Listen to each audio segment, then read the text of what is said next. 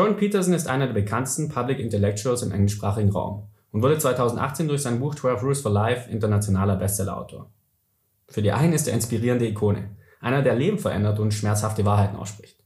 Für die anderen ist er ein Scharlatan, Provokateur und Sprachrohr der politischen Rechten. Ich sage, er ist alles davon. Du bist skeptisch? Dann bleib dran. Hier kommt der Aufstieg und Fall des Jordan Peterson.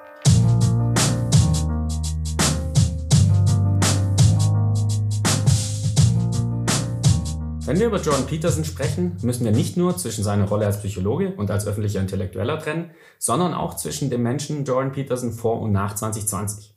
Das zeigt, ein eindeutiges Urteil wie Nazi oder Genie wird es in diesem Video nicht geben. Dazu ist die Figur Jordan Peterson viel zu facettenreich. Da ich seinen Werdegang fast seit erster Stunde verfolge und sich meine Einschätzung über die Jahre mehrfach verändert hat, meine ich, eine fundierte Einschätzung geben zu können. Wer ist Jordan Peterson? Peterson ist im September 2022 ein viel gefragter und heiß diskutierter öffentlicher Intellektueller. Er ist Public Speaker und Autor, tritt in Talkshows und Podcasts auf, auch in seinem eigenen, und ist insbesondere in den letzten Jahren ein lautstarker Verfechter konservativer Positionen. Das linke Spektrum des amerikanischen Culture Wars sieht ihn vornehmlich als Feindbild. Für sie ist klar, Peterson ist ein Nazi. Aber ist er das wirklich?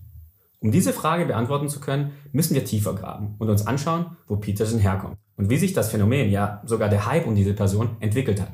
Was ist Petersons Background? Peterson ist 1962 in Alberta, Kanada geboren, studierte und lehrte unter anderem in Harvard, bevor er Psychologieprofessor an der University of Toronto wurde. Zudem hat er auch in seiner eigenen Praxis als klinischer Psychologe gearbeitet. In 2016 begann er, seine Vorlesungen auf YouTube hochzuladen und gewann schnell eine große Followerschaft. Spätestens mit der Kontroverse um den kanadischen Gesetzesentwurf Bill C-16 in 2017 erlangte er größere Bekanntheit. Peterson weigerte sich als Professor, die Richtlinien der Universität zu befolgen, die diese aus der Bill C-16 ableiteten. Konkret ging es darum die Verwendung von selbstgewählten Gender Pronouns. I'm not going to talk about sexual politics. It's not my primary concern. What I'm going to talk about is freedom of speech. Peterson stellte sich, aus seiner Sicht und der seiner Fans, heroisch gegen einen Eingriff in das Konzept der Free Speech. Das ist die nordamerikanische Variante der freien Meinungsäußerung. Diese Konzepte sind zwar nicht identisch, in der Sache aber kongruent genug, damit wir uns vorstellen können, worum es geht. Peterson riskierte damit seine Position als Professor an der Universität. Ich kann den Inhalt und die Anwendung der Bill C-16 nicht beurteilen. Der Konsens scheint aber inzwischen zu sein, dass Peterson in seiner Interpretation des Gesetzesentwurfs falsch lag. Zu seiner Verteidigung muss man aber sagen, dass die Universität ihn wirklich zum Verwenden solcher Pronomen nötigen wollte. Dies könnte man als Compelled Speech bezeichnen. Link dazu findet ihr in der Beschreibung. Wofür stand Peterson damals? Gewollt oder ungewollt wurde Peterson so zum Feindbild für die politische Linke. Er wurde als rechter Transphob gesehen. Gewollt oder ungewollt gewann er auf der politischen Rechten Fans, die sein prinzipientreues Handeln bewunderten und sich an einem neuen Idol im Kulturkampf hochziehen wollten. I'm not saying those goddamn pronouns. And the reason I'm not saying them is because they're made up by left wing ideologues. And I don't like left wing ideology. I don't like ideology, period. And I know where corruption of speech leads. And I'm not going there. Für mich war Peterson aber damals wegen seiner Vorlesung zur Psychologie interessant. Nach wie vor extrem empfehlenswert. Einige Videos habe ich in der Beschreibung verlinkt. Mein Zwischenurteil lautet, dass er damals ein sehr gemäßigter Konservativer war, der die Vorzüge und Schwächen beider Lager verstand und schätzte. You see this reflected worldwide right now in the arguments about immigration, right? Because the liberal types are saying, open the gates. And the conservatives are saying, wait, you don't know what you're inviting in. And you might say, well, who's right? And the answer is, you don't know. That's the thing.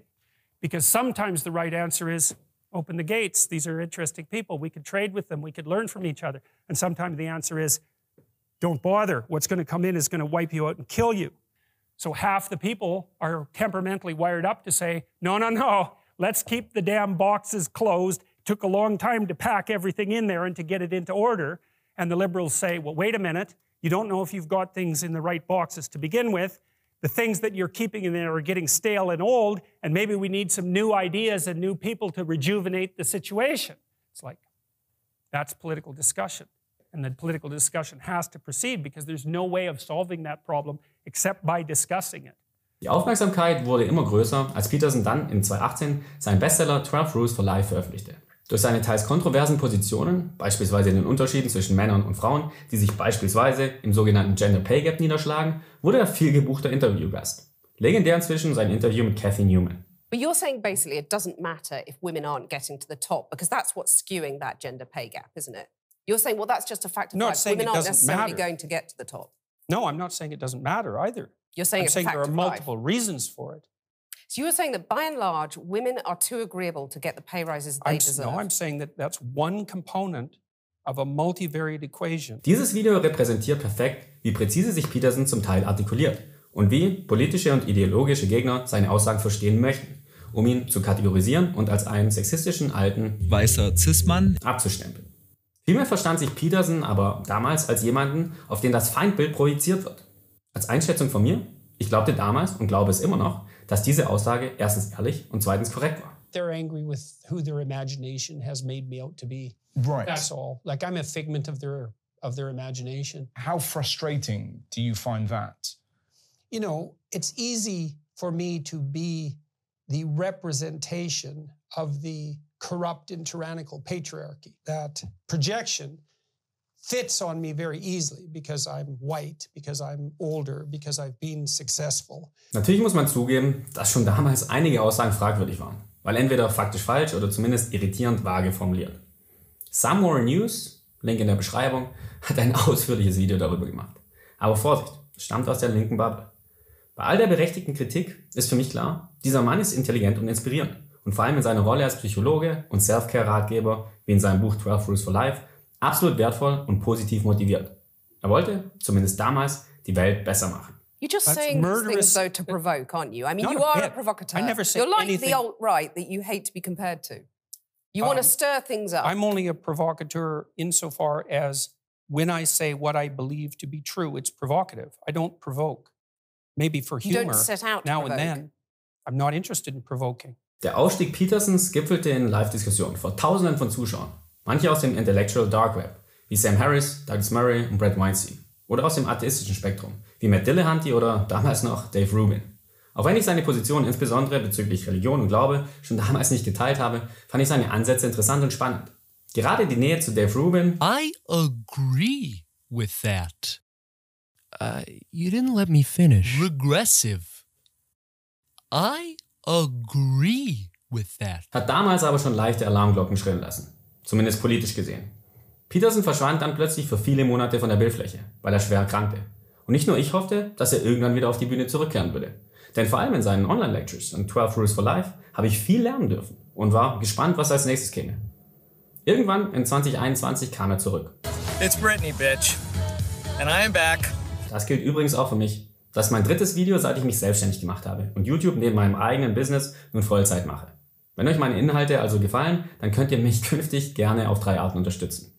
Erstens kostenlos, indem ihr abonniert und die Glocke aktiviert. Zweitens monetär als Kanalmitglied oder über den PayPal-Link in der Beschreibung. Oder drittens, wenn ihr eine Marketing- oder Kommunikationsaufgabe habt, dann behaupte ich, egal welche, wir können sie lösen. Schaut euch einfach mal auf meiner Webseite www.wecommunicate.de um und stellt eine Anfrage. WeCommunicate. Was war passiert? Peterson war laut eigener Aussage fast tot, schrieb an seinem zweiten Buch und kam als veränderter Mensch zurück. Wo ich im Ton des zweiten Buches schon meine, leichte Unterschiede erkannt zu haben, war sein Shift glaubenstechnisch sehr viel stärker. Aber das war nicht alles. Peterson fokussierte sich mehr und mehr auf seine Rolle als Posterboy des Culture Wars.